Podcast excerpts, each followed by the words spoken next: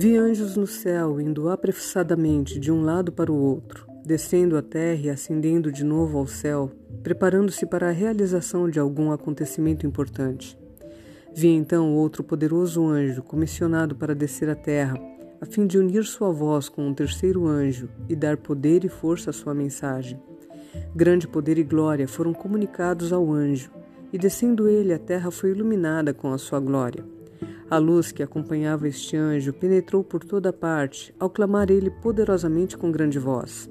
Caiu, caiu a grande Babilônia, e se tornou morada de demônios, covil de toda espécie de espírito imundo, e esconderijo de todo gênero de ave imunda e detestável, conforme Apocalipse capítulo 18, versículo 2.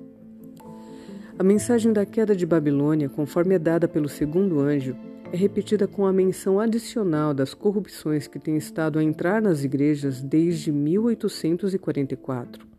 A obra deste anjo vem, no tempo devido, unir-se à última grande obra da mensagem do terceiro anjo, ao tomar esta o volume de um alto clamor. E o povo de Deus assim se prepara para estar em pé na hora da tentação, que em breve deve enfrentar. Viu uma grande luz repousando sobre eles e uniram-se destemidamente para proclamar a mensagem do terceiro anjo.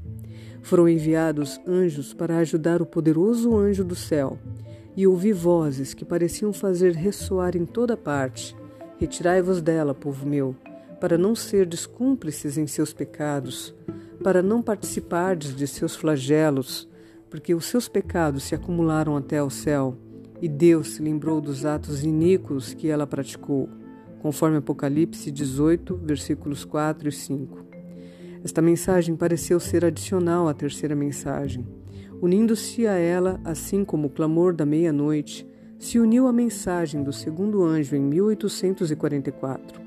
A glória de Deus repousou sobre os santos, pacientes e expectantes, e denodadamente deram a última advertência solene proclamando a queda de Babilônia e chamando o povo de Deus para sair dela, para que possam escapar de sua terrível condenação.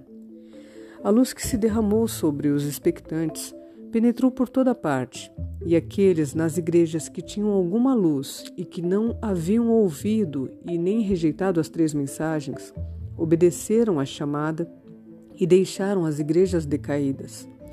Muitos tinham chegado à idade de responsabilidade pessoal, desde que estas mensagens haviam sido proclamadas, e resplandecera sobre eles a luz, e tiveram o privilégio de escolher a vida ou a morte.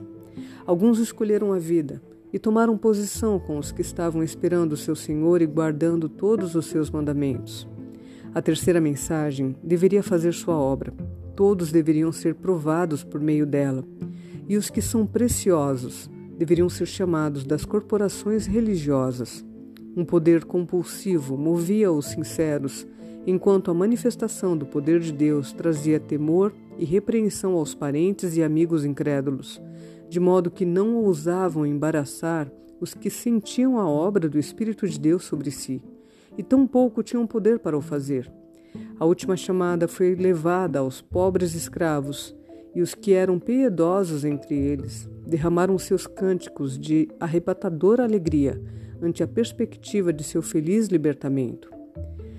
Existe uma nota aqui dos compiladores que diz que haverá escravatura ao tempo do segundo advento, e é tornado claro pelo profeta João em Apocalipse 6, versículos 15 e 16, em sua vívida descrição de todo servo e todo livre, pedindo aos montes e rochas que caiam sobre eles e os escondam do rosto daquele que está assentado sobre o trono. Os seus senhores os não podiam impedir.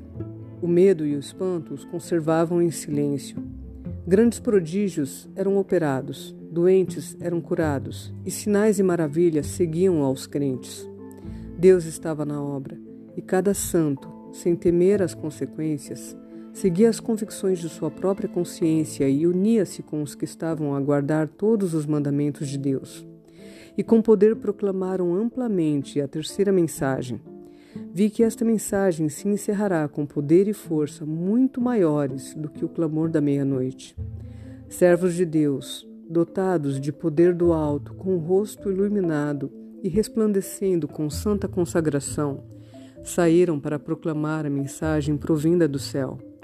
Almas que estavam espalhadas por todas as corporações religiosas responderam à chamada, e os que eram preciosos retiraram-se apressadamente das igrejas condenadas, assim como precipitadamente fora Ló retirado de Sodoma antes de sua destruição.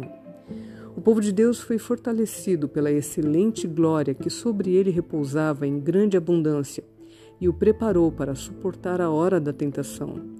Vi por toda parte uma multidão de vozes a dizer: Aqui está a perseverança dos santos, os que guardam os mandamentos de Deus e a fé em Jesus, conforme Apocalipse 14, versículo 12.